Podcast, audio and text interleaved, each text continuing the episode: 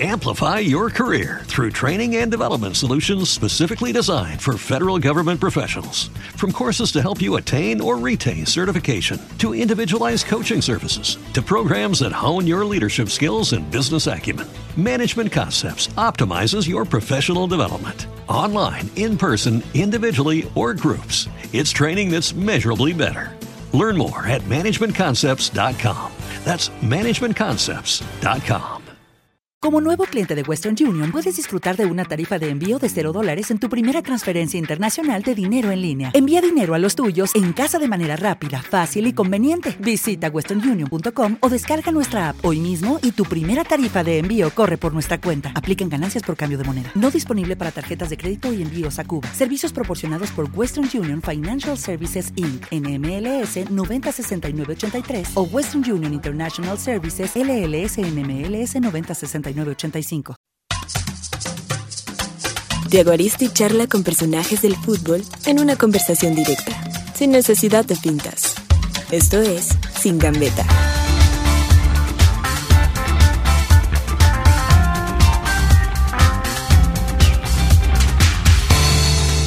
Fútbol sonoro del blog de Tiago Aristi. Hola, ¿qué tal? Buenas tardes, buenos días, buenas noches para todos los oyentes del podcast Fútbol Sonoro del blog de Tiaguaristi.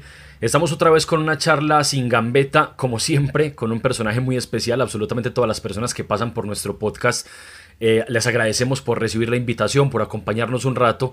Y hoy tenemos un invitado que hace varios días, incluso meses, Pensamos en invitarlo, hicimos el contacto, la gestión y nos atendió muy amablemente para compartir un poquito de, sus anécdotas, de su vida, de su historia, de su familia y de su fútbol. Andrés Felipe Correa Osorio, ¿qué más eh, Andrés Felipe Pecoso? Si no decimos Pecoso la gente no va, no va a saber. ¿Qué más hermano? ¿Cómo va todo? Ah, Santiago, un abrazo hermano, muchas gracias por la presentación, la invitación hermano y, nada, contento de estar aquí, hombre, compartiendo contigo este rato hermano. Aquí decimos que es una charla sin gambeta porque tratamos de tocar los temas abiertamente, tranquilamente. ¿Usted ha sido gambeteador o, no? En las entrevistas le gusta ser un poquito gambeteador como típico futbolista o no? no, entramos, me gusta ser como muy coherente con lo que, con lo que se habla y hacerme entender de pronto lo más, lo más fácil posible. Entonces yo creo que tengo buen control en esa parte. tampoco tache arriba, ¿cierto? Sí, claro, no, tampoco tan, como decía un técnico, tampoco pues como maltratar ahí el balón.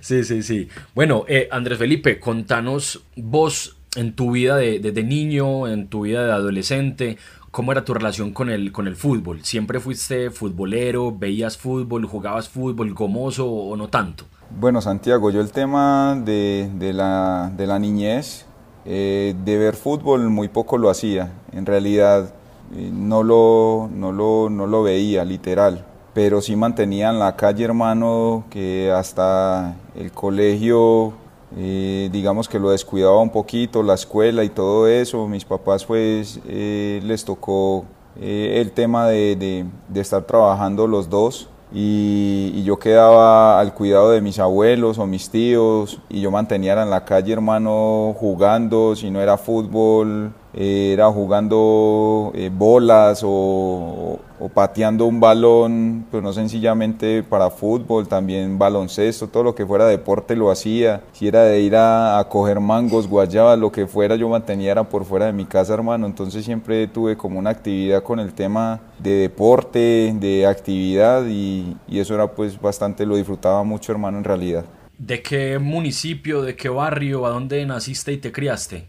Bueno, yo soy del municipio de, Itagüí, soy de eh, barrio San Gabriel, aunque eh, San Gabriel es un sector, pero yo soy puntualmente del barrio 19 de abril.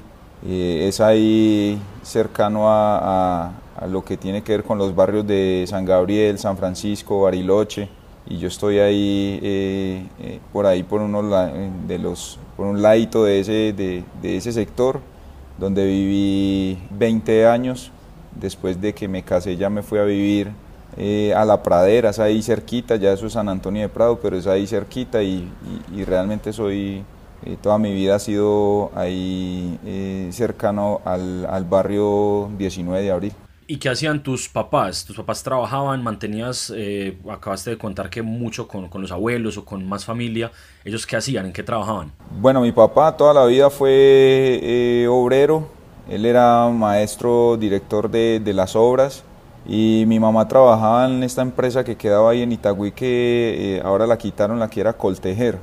Y sí. mi mamá trabajaba ahí en el tema de restaurante, en el tema de servicios varios, oficios varios, perdón y ellos eh, tenían pues sus turnos extensos y nosotros quedábamos pues a, a, cargo sobre todo de mi abuela porque mi abuelo también trabajaba en Coltejer, él es pensionado de, de Coltejer y quedábamos a cargo de, de, mi abuela y ella era la que nos organizaba pues por decir el tema de los uniformes, los, le, la comida y ya el colegio quedaba ahí mismo en el barrio así que toda esa parte era un poco fácil de poderlo hacer. Y eran varios, me imagino, varios hermanos en la, en la casa. Nosotros, nosotros somos cuatro conmigo. Y eh, tengo una hermana que es mayor que yo, dos años mayor que yo. Eh, yo soy el segundo. Y tengo un hermano que tiene dos años menos que yo. Y el niño de la casa que tiene, ese tiene 25 años ahora. Pero cuando nos tocó esta época solamente pues éramos como mi hermana y yo y mi hermanito eh, era pues de, de brazos y, y, no tenía el tema pues así de estudio ni nada de eso. ¿Hubo eh, escasez, sobreesfuerzos o la familia ahí con el trabajo, pero, pero, pero todo bien, todo tranquilo? Sí, eso gracias a Dios siempre teníamos ahí el, el para comer.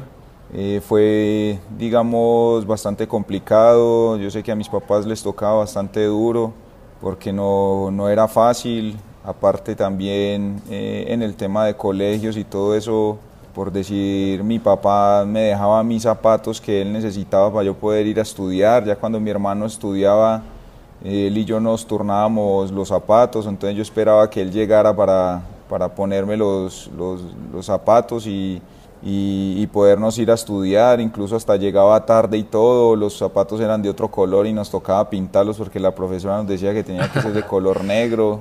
Y era así, o sea, fueron épocas no, no tristes, fueron épocas muy, muy buenas porque en realidad desde, desde siempre mis papás, mis abuelos me inculcaron el tema de disfrutar cada momento y yo iba y disfrutaba el colegio, hermano, yo iba y lo disfrutaba independientemente de cómo iba vestido y, y trataba pues de, de de ser bastante responsable en el tema del colegio, aunque en ese tiempo, te soy sincero, muy poco me, me gustaba, me gustaba ir a la calle, me gustaba estar jugando, pero veía el sacrificio que hacían mis padres para darme en ese estudio y trataba de, de hacerlo lo mejor posible eso de pronto forjó en vos un tema de, de, responsabilidad, de, de, esfuerzo, de sacrificio. Luego ya en tu vida profesional, más allá de que sea jugando fútbol, hay que tener una responsabilidad, un cuidado personal y demás.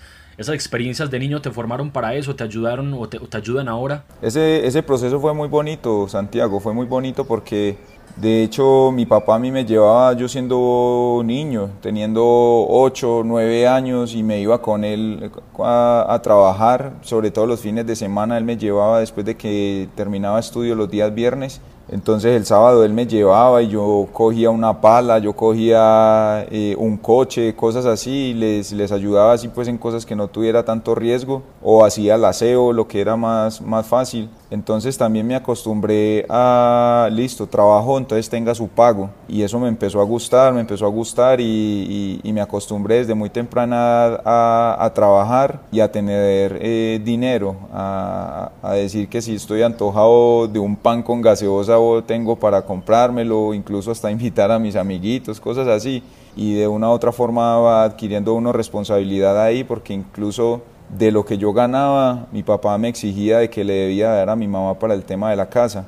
Entonces, cuando, cuando esa exigencia se convirtió, digamos, en que yo ya lo vi que era algo que, que en la casa eh, se necesitaba y que eso era, hacía parte de mi formación, comprendí ese tema de la honra, comprendí ese tema de, de, de también el sustento en la casa y yo creo que eso es lo que hoy día también me ha ayudado a ser la persona que soy. Qué buena historia esa de, de, ejemplo, de juicio también, de responsabilidad y que venga pues de los, de los padres. Eh, ¿Dónde jugabas o dónde empezaste a jugar? ¿El fútbol cómo llegó a, tu vida? Me imagino que en el barrio como, como todos, en la calle con los amigos. No, eso en el barrio había una demanda de, tanta, de, de tanto joven, Santiago, y surgió la escuela 19 de abril, barrio 19 de abril y me acuerdo que don Darío Álvarez, Oscar Monsalve, ellos tuvieron esa idea, hicieron la escuelita de formación y eso, hermano, eran, eran más de 150 niños, únicamente del barrio, y el barrio es, es grandecito. Y hicieron, no, la sacaron del estadio con, con esa, con, con, lo que hicieron. En realidad sacaron a muchos jóvenes de, digamos, de malos pasos y, desafortunadamente el barrio no tenía una muy buena imagen en ese tiempo y fueron muchos los niños que se, alejamos, que se alejaron y entre esos estoy yo que se alejaron de, malas cosas, de malas costumbres del barrio y esa escuelita ayudó demasiado a que, a que pudiéramos, eh, digamos, entretenernos, a vestir con orgullo esos uniformes, a, a, tener cada uno su propio balón, todo ese tipo de cosas las disfruté, de verdad las disfruté al máximo. Y eso de las malas andanzas, de las malas compañías, ¿lo veías cerca? O sea, ¿se veía que algunos compañeros se, se, tomaban mal rumbo o que otros con el tiempo los viste, los viste mal? Mira, nosotros el tema del vicio, el tema de las armas, el tema del dinero fácil estaba ahí, o sea, era, era evidente todo el tiempo, de día, de noche. Y nosotros tenemos digamos, eh, en la escuela se hacía el tema de categorías, entonces nosotros éramos la categoría 84-85 y los que eran ya entre el 80 y 83, ellos tuvieron una época mucho más complicada y muy pocos de ellos hoy día eh, viven, pero fue una, una, camada impresionante que desafortunadamente eh, están ya sin vida y que el tema de la violencia, el tema de la droga, todo este tipo de cosas los marcó mucho y, no pudieron salir adelante. Y digamos las edades del 85, 84, 85 fuimos mucho más unidos. Eh, de pronto por ahí eh, a la edad de 16, 17 años eh, nos gustaba el tema de reunirnos y, listo, sí, tomar alcohol, pero de ahí no pasaba del alcohol. Y eso, digamos que esa, esas dos categorías, todos, absolutamente todos están bien, están vivos, tienen sus familias, hay quienes no tienen sus familias, pero son personas de mucho bien y, no tienen ninguna relación con este tipo de cosas que nos afectaba cuando estuvimos creciendo.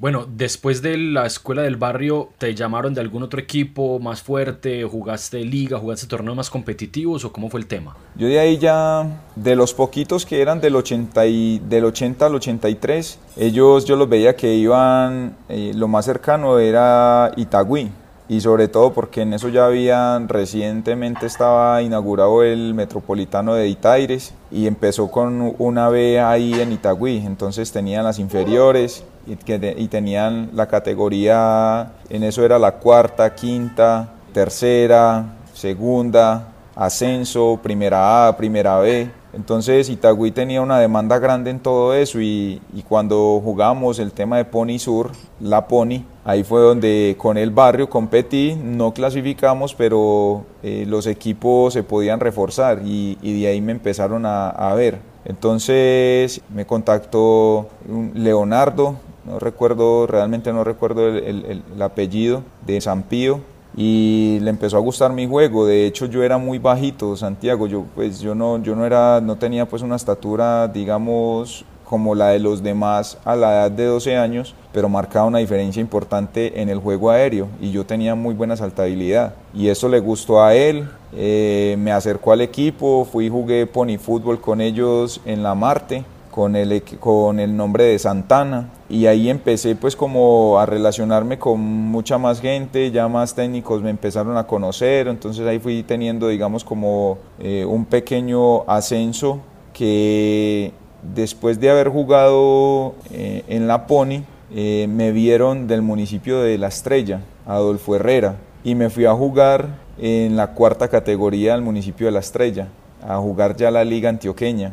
Y ya cuando empecé a jugar la liga, ya me empezaron a conocer más equipos. Entonces jugué cuarta y tercera con, con la estrella, luego Itagüí, no venga, este es de Itagüí, entonces venga para acá y no, listo, no hubo problema. En eso no había tanto conflicto con el tema de quién formó, que sí se puede llevar, porque ahorita pues eso, eso ahorita es el boom pues del momento.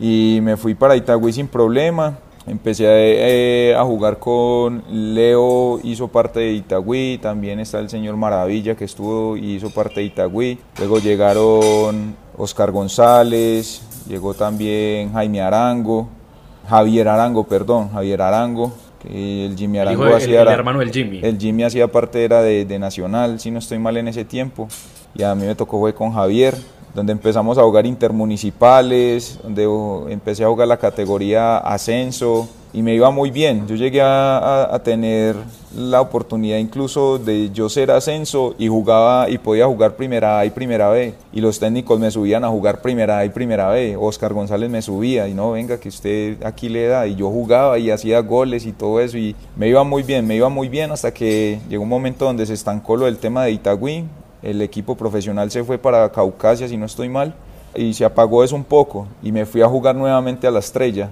a jugar intermunicipales, a jugar vacacionales y, el tema pues de formación, ahí paró Santiago, ya paró, me dediqué fue a jugar torneos de barrio con la estrella, eh, intermunicipales con la estrella, vacacionales en Itagüí, pero me desentendí totalmente pues de, seguir jugando después de, de que en Medellín yo tuve la oportunidad de ir a probarme allá en las inferiores de Medellín, pero eh, desafortunadamente lo que buscaban los, los que eran técnicos en ese momento, los formadores, no era mi fuerte, que era la altura y porque ellos decían que necesitaban basquetbolistas porque los hacían futbolistas y, cuando yo vi que un equipo profesional eh, buscaba era eso o, llegaba era el hijo de Pepito Pérez y que este lo mandó fulano y que este lo mandó sutano y cosas así, yo empecé a ver eso y yo no, el fútbol profesional no es para mí. Y entonces ahí fue donde ya eh, desistí de eso a la edad de 16, 17 años y me dediqué fue nada únicamente a, en tema relacionado a fútbol, a cada ocho días a piratear como decimos allá en Medellín, pero, pero en realidad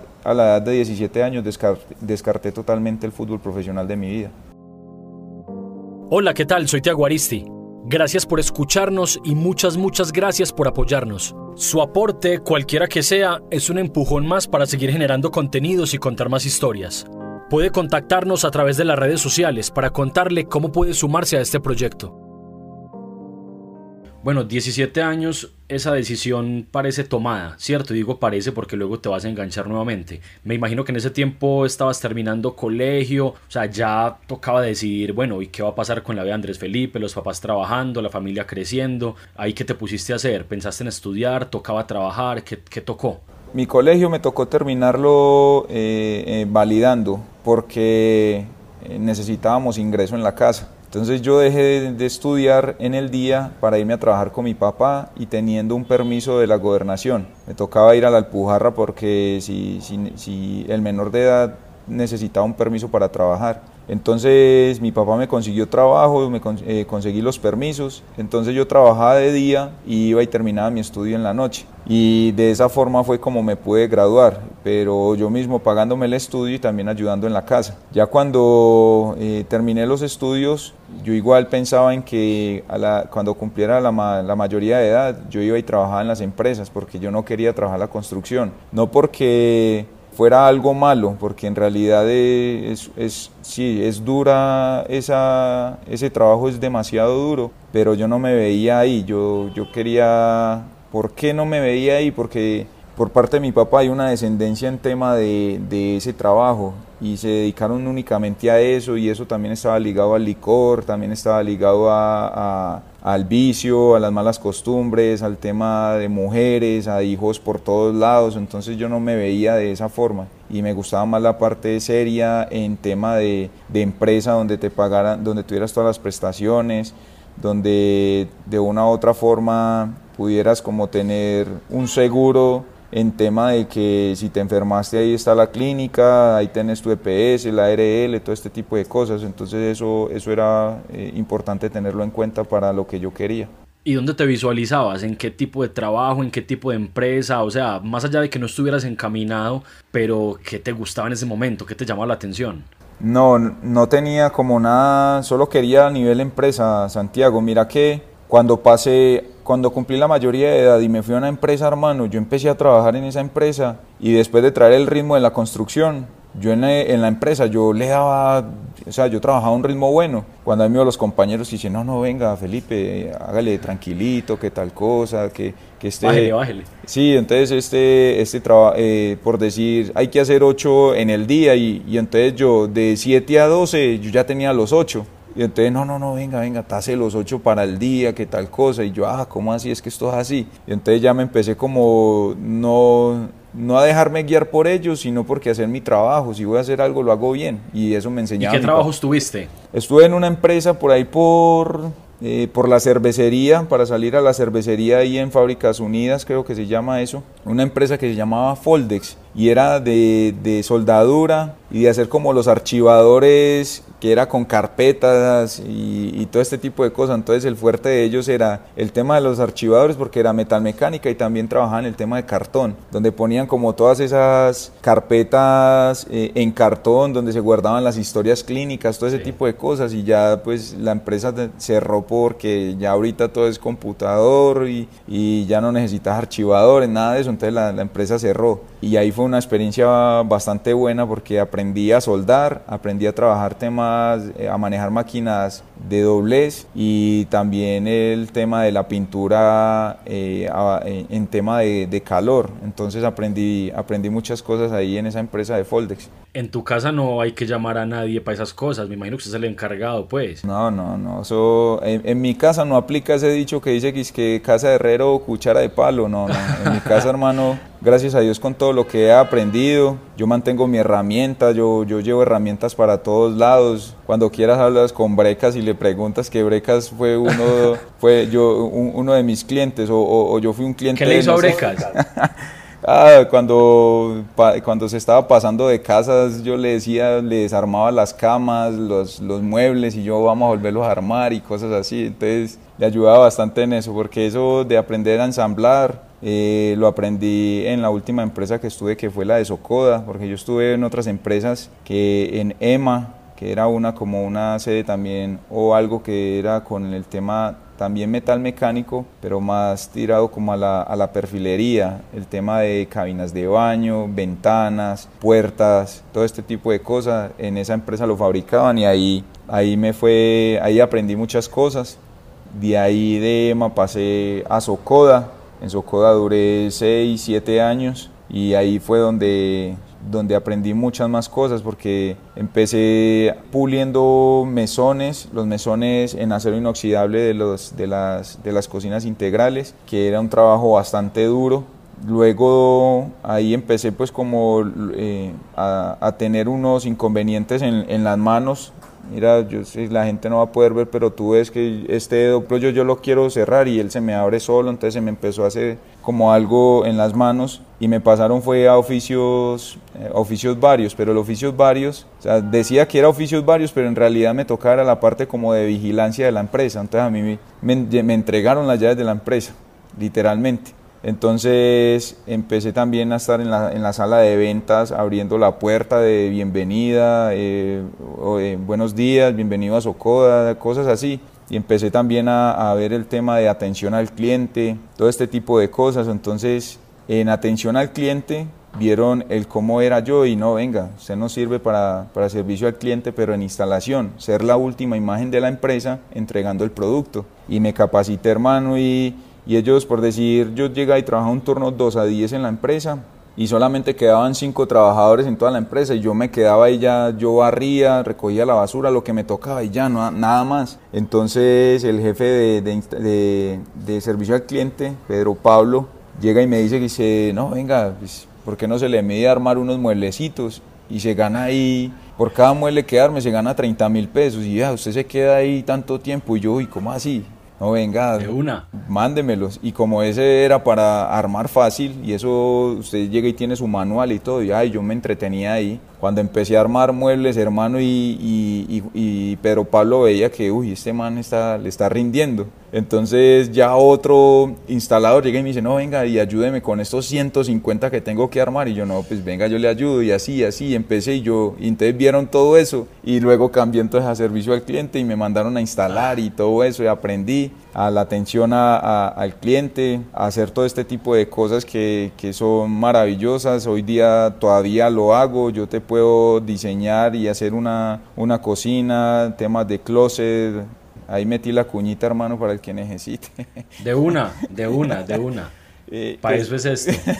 y, y, eso aprendí mucho, aprendí mucho. La empresa a mí me ayudó demasiado, tanto que yo trabajé y jugué cuando se dio la oportunidad de poder ir a Itagüí. Yo trabajé y jugué dos años y medio. Y la empresa, yo no iba siquiera a la empresa y la empresa a mí me pagaba y ellos me decían a mí, hasta que usted no esté bien económicamente con el equipo, aquí te vamos a seguir pagando y venga cuando pueda.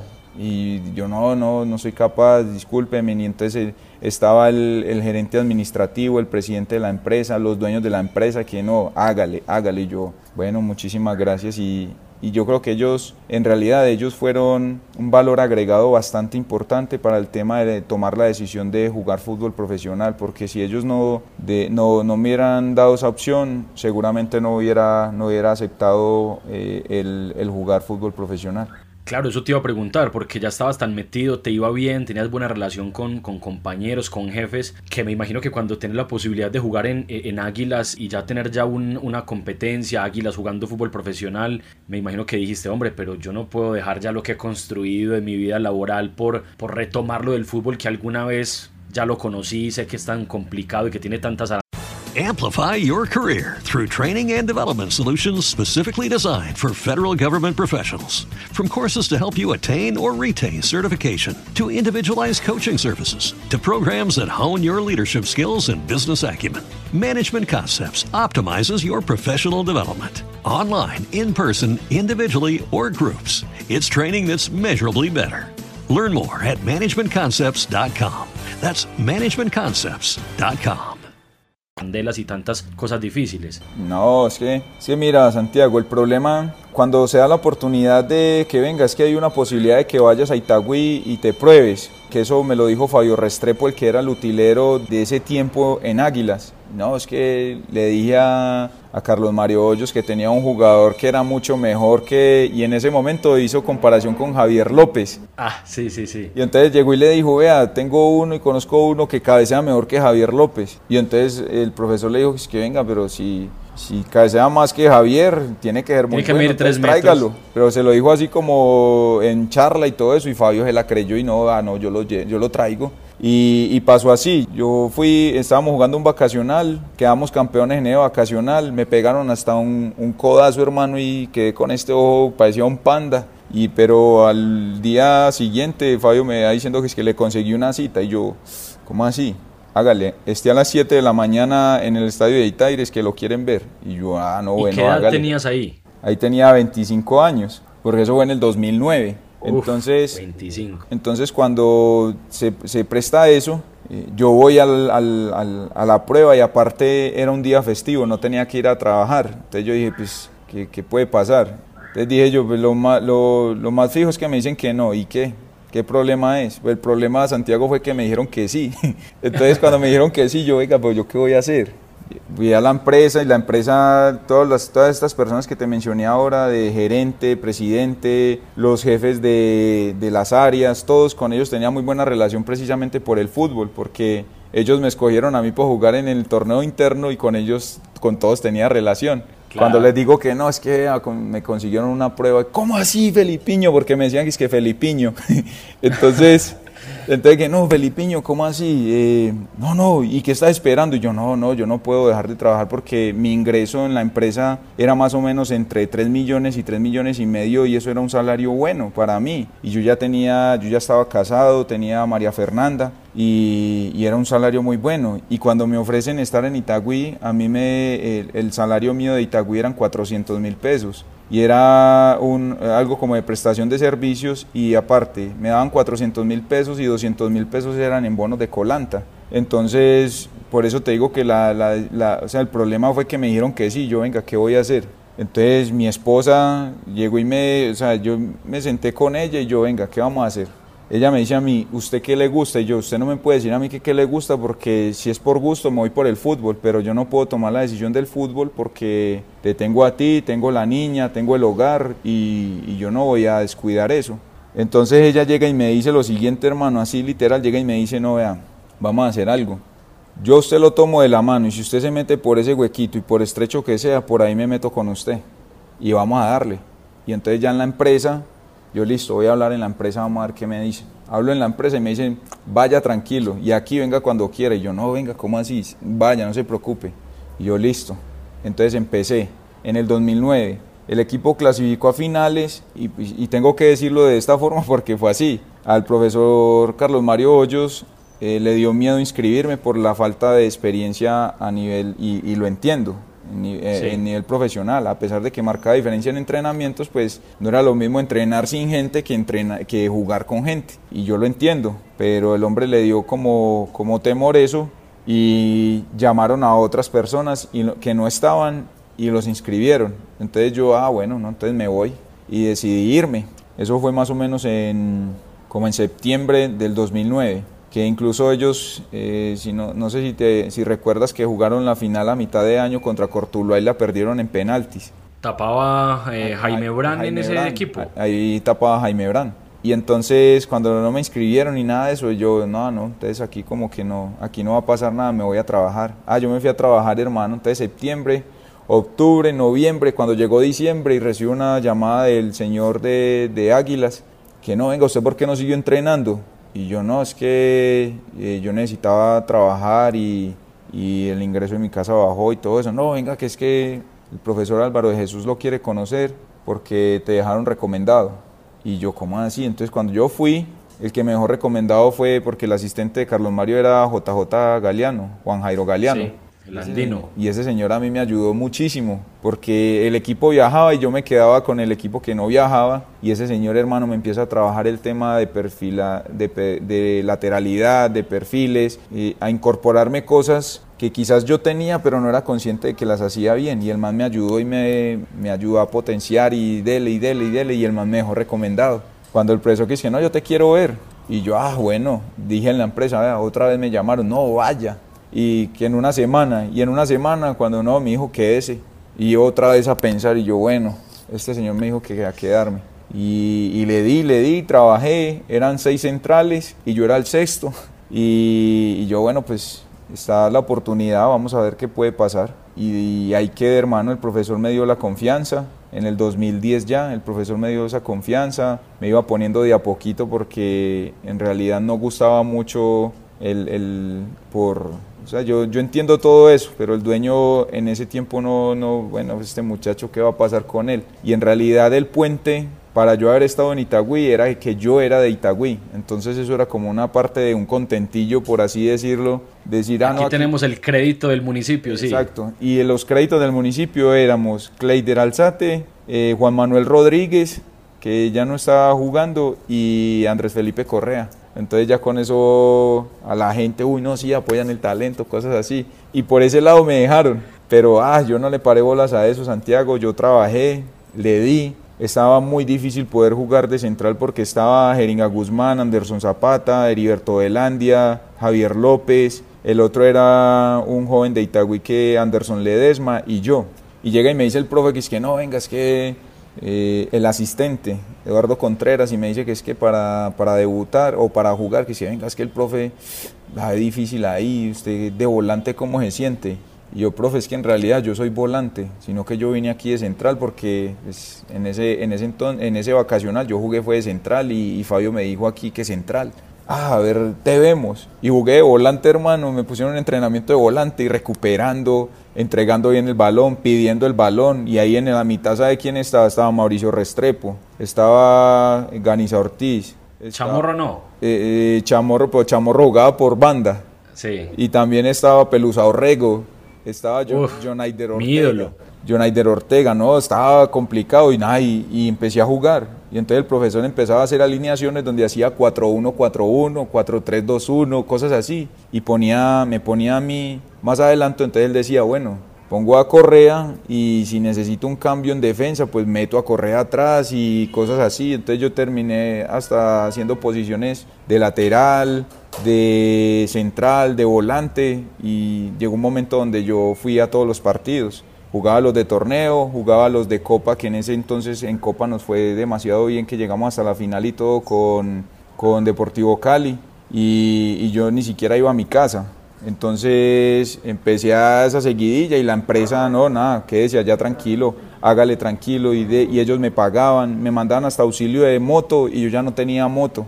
Entonces eh, eh, todo eso me lo fui ganando, me lo fui ganando, tuve el debut, empecé a ir a todos los partidos y fue un grandioso año porque debuté, eh, fuimos el mejor equipo de todo el año en Colombia, jugué dos finales en el, en el, en el año, las de Copa y las de ascenso, y las de Copa no se dio, pero el ascenso sí se dio, y, y más, primer año, y ascendimos, y jugué, y todo ese tipo de cosas, fue bastante, digamos, bueno para, para, toda, para mí y para toda la familia. Hermano, muy bacano toda la historia, excelente. Llevamos creo que más de media hora hablando de, ese recorrido de Andrés Felipe desde niño hasta ser jugador profesional y seguramente nos va a quedar en el aire pues todo el profesionalismo. Pero bueno, eso te lo habremos escuchado más veces en el canal de televisión, en las emisoras, en Wikipedia lo encontramos. Pero resaltar este tipo de historias es lo más bacano porque hablamos de, de, de la gente que te ayudó, hablamos de las empresas, de esa parte un poquito desconocida tuya que hay de cierto que una vez te gritaron por ahí, qué pena los oyentes, carpintero hijo de puta, si es verdad. Si sí, es verdad que te gritaron eso, yo no puedo creer. Eso, eh, yo ya estaba, yo de Águilas pasé a, a, Junior, a mi Junior me compró y fuimos a jugar a, ya en eso Águilas ya no hacía parte de Itagüí, sino de Río Negro. Y, y, el dueño de Águilas me, me, gritaba así, me gritó dentro de la... yo era jugando y pasó una jugada ahí como a bordo de, de, de, la línea lateral, la que da con la tribuna donde están los bancos y desde la tribuna que tiene un bozarrón y, y me gritó así, sí. y me gritó de, de esa forma y, y, yo nada más me quedé mirándolo porque pues, no iba tanta gente y más rabia le dio porque yo me reí. yo me reí y, y, yo lo que le contesté y yo, se te olvida que eso era lo que me daba de comer. Entonces más rabia le dio. Pero, pero nada, fue, un, fue algo ahí de, de solamente como de, de, calentura, porque pues todos lo conocen y, y, él es un hombre que de una u otra forma trata y quiere sacar a los jugadores del, del partido para desconcentrarlos. Y, y, fue algo que pasó ahí y ahí, y ahí se quedó. ¿Y los compañeros de alguno te molestaba con eso también en entrenamientos? ¿Te decían cositas sí, o no? Sí, claro, que venga, ese man cómo le va a gritar eso y muertos de la risa. y, y, hasta muchos después se preguntaban el por qué me dijeron así y ahí se empezaron a dar cuenta que era lo que yo hacía antes de jugar. Oh, hombre, no puede ser, no puede ser. Esa me la contaron y yo dije, no, ¿cómo así, hermano? Oíste, Andrés Felipe, el, el tema de, del liderazgo ¿Vos qué pensás? Eh, ¿qué, qué, ¿Cómo definís esa, esa, palabra en el fútbol y, y, en tu vida? Porque pues no es un secreto para nadie que con buenos o malos rendimientos, no importa, pero siempre has tenido liderazgo en todos los clubes, en todos los grupos, y así lo dicen tus compañeros, que son los que tienen que, que sentirlo y que saberlo. Yo creo que eso más que, que nacer, yo creo que eso se hace, y sobre todo por la convicción que, que uno maneje, el, con quién se relaciona, de quién le aprendes. Y yo tuve una escuela en cuanto a eso, aún teniendo 26 años, tuve una escuela tremenda de aprendizaje con, con muchos líderes, entre esos Jeringa Guzmán, que es mi mentor y en todo momento yo lo digo, yo veía en él ese liderazgo, no solamente el liderazgo como, como ser humano, sino también dentro de la cancha era el primero en hacer las cosas, eh, lo veía como ejemplo de familia, eh, ejemplo de pensamiento, ejemplo de, a, a la hora de, dirigirse a un compañero.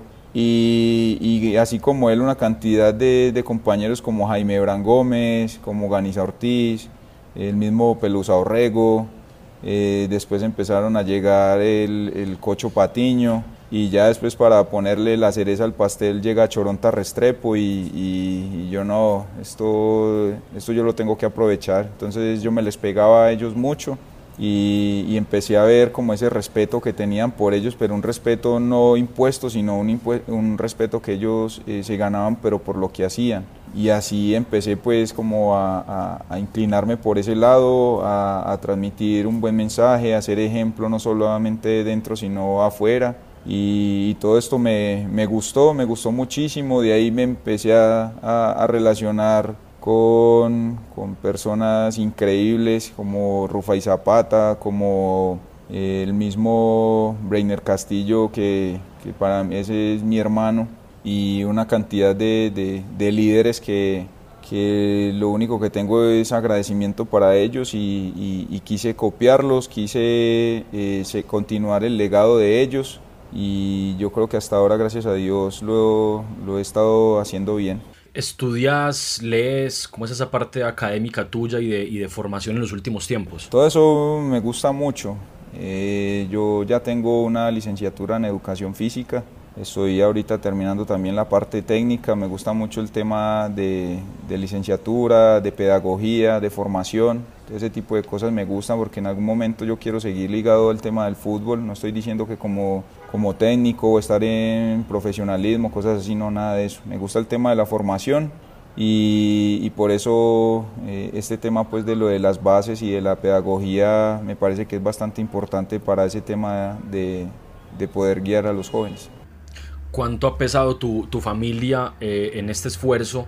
Que el futbolista profesional hace un gran esfuerzo por mantenerse, por vivir bien. Además, vos, por ser ejemplo a los jóvenes donde has estado o a los de tu edad también, ¿cuánto pesa tu familia, el esfuerzo que haces por ellos, de tus hijos, de tu señora? Ese, ese esfuerzo, digamos, Santiago, pues el más visible es uno, pero, pero en realidad el esfuerzo mucho más grande también es, es, es de ellos el de que uno no esté en las fechas importantes, el de que uno no esté a la hora de para poder ayudar a educar a tus hijos, el de cuando esté pasando una situación y no estés en el momento que se requiera, eh, todo este tipo de cosas yo creo que son las más difíciles de, del futbolista, porque en realidad no todo es dinero, pues podemos estar eh, sosteniendo el hogar sí, pero, pero el acompañamiento, eh, la crianza, todo este tipo de cosas es, es, fundamental, sobre todo en el tema hogar, y digamos que eso es un sacrificio bastante grande que, que nosotros tenemos, que la familia en general la tiene, y yo creo que es un, eh, digamos que es, una, es algo que, que batallamos día a día, que en la profesión que tengo yo amo mi profesión, doy todo por mi profesión y cuando tengo la, la, oportunidad, aún yo estando acá, soy padre de familia y trato desde acá poder educar a mis hijos, estar pendiente de mi esposa y, y de mi hogar porque eh, en ningún momento se puede descuidar. ¿Hasta cuándo querés jugar, Andrés? Eso no, bueno, no lo define uno, el destino, Dios, el fútbol, los, los clubes, pero tenés gasolina y cómo te ves para cuánto tiempo? Pues Santiago, hasta que Dios me dé permiso, hermano. Yo me, eh, mira que he dicho mucho el tema de que me gusta disfrutar y es una realidad. A mí me gusta disfrutar y yo no pienso en eso. No pienso que me estoy preparando para cuando me retire, sí, con el tema de estudios y saber qué voy a seguir haciendo después de eso. Pero decirte uno, dos, tres años, cinco años, en realidad no sé, hasta que Dios me lo permita y mientras lo esté haciendo eh, lo, lo quiero seguir disfrutando. ¿Tienes algún emprendimiento, alguna idea de negocio, algo que penses, que proyectes con lo que te gusta hacer y sabes hacer también? Tengo eh, ya personas, incluso con los que yo llegué a trabajar en Socoda, donde con ellos el tema pues de lo de la madera lo trabajamos, no es algo oficial, lo hacemos indirecto, pero, pero tenemos eso, eh, hay otras cositas que gracias a Dios están ahí dando un ingreso y yo creo que digamos que es una buena base para lo que Dios mediante después de que termine mi actividad eh, pueda estar, digamos, estable. No necesito estar que sí que tranquilo, ¿no? Pero por lo menos sí estable. André Felipe, te agradecemos mucho, hermano. Eh, lo digo en, mi nombre, en nombre de los oyentes, que yo sé que van a disfrutar mucho eh, de esta charla, porque mm, es abrir las puertas de, tu vida, de tus anécdotas, de tus historias, de tu gente, de tu familia, para conocerlas y para disfrutarlas de parte de quienes nos gusta el fútbol, más allá del resultado, más allá del título, del triunfo, los que nos gusta el fútbol como estilo de vida. Y la verdad que te agradecemos porque tenemos mucha admiración por lo que vos haces. No, Santiago, agradezco muchísimo a ti, hermano, por por la invitación, las palabras y de verdad todo esto lo hago con, con mucho cariño, hermano, porque sé que esto también edifica a mucha gente, a mucha gente. Y bueno, esto de verdad que lo disfruto mucho hacer, hermano. Bueno, le contamos a la gente que hacemos esta charla horas o minutos antes del almuerzo de Bucaramanga. Eh, Andrés Felipe está en concentración y como buen líder tiene que dar ejemplo con, con, puntualidad y demás. O sea que se nos, se nos agota el tiempo. Esperamos que lo hagamos pronto una, una segunda edición. Va a quedar muchísimo tema para hacerla luego pecoso. No, claro, claro que sí, Santiago. Conmigo aquí puedes contar, hermano. Sacamos el espacio y de verdad que con mucho cariño lo hacemos, hermano, de verdad. Usted nos va a hacer el cruce con Brian Fernández para que nos regale una charlita, ¿cierto? Sí, claro que sí. Nosotros aquí le decimos la gata Fernández, claro que sí. Dígale a la gata que está invitado. Yo también le voy a escribir a la gata. Dígale que está invitado para que nos cuente toda la historia, que es muy buena también. Tiene una historia bastante edificante. Éxitos. Un abrazo, Santiago. Dios te bendiga, papá. Bueno, esto es Fútbol Sonoro en el podcast del blog de Tiaguaristi, una invitación a un personaje que reiteramos queríamos conocer escuchar y contar su historia, Andrés Felipe El Pecoso Correa. Como nuevo cliente de Western Union, puedes disfrutar de una tarifa de envío de 0 dólares en tu primera transferencia internacional de dinero en línea. Envía dinero a los tuyos en casa de manera rápida, fácil y conveniente. Visita westernunion.com o descarga nuestra app hoy mismo y tu primera tarifa de envío corre por nuestra cuenta. Aplican ganancias por cambio de moneda. No disponible para tarjetas de crédito y envíos a Cuba. Servicios proporcionados por Western Union Financial Services Inc. NMLS 906983 o Western Union International Services LLS NMLS 9069 el blog de Tiaguaristi es de quienes lo apoyan, invitados, colaboradores, oyentes y patrocinadores. Puede sumarse invitándonos a un café a través de la plataforma Coffee o por medio del código QR que tenemos en el sitio web www.elblogdetiaguaristi.com. A todas las personas que han retroalimentado este proyecto con un aporte o con difusión, le enviamos un abrazo lleno de agradecimiento. Esto es Sin Gambeta. Fútbol sonoro del blog de Tiaguaristi. Escúchanos en Spotify, Apple Podcast, iBox, Deezer, Google Podcast y Spreaker. Producción y realización Santiago Aristizábal. Visita www.elblogdetiaguaristi.com para fútbol escrito. With Lucky Land slots, you can get lucky just about anywhere. This is your captain speaking. Uh, we've got clear runway and the weather's fine, but we're just going to circle up here a while and uh, get lucky. No, no, nothing like that. It's just these cash prizes add up quick. So I suggest you sit back, keep your tray table upright, and start getting lucky. Play for free at LuckyLandSlots.com. Are you feeling lucky? No purchase necessary. Void where prohibited by law. 18 plus terms and conditions apply. See website for details. Lucky Land Casino asking people what's the weirdest place you've gotten lucky? Lucky? In line at the deli, I guess? Aha, in my dentist's office. More than once, actually. Do I have to say? Yes, you do. In the car before my kids' PTA meeting. Really? Yes. Excuse me, what's the weirdest place you've gotten lucky? I never win and tell. Well, there you have it. You can get lucky anywhere playing at LuckyLandSlots.com. Play for free right now. Are you feeling lucky? No purchase necessary. Void where prohibited by law. 18 plus. Terms and conditions apply. See website for details.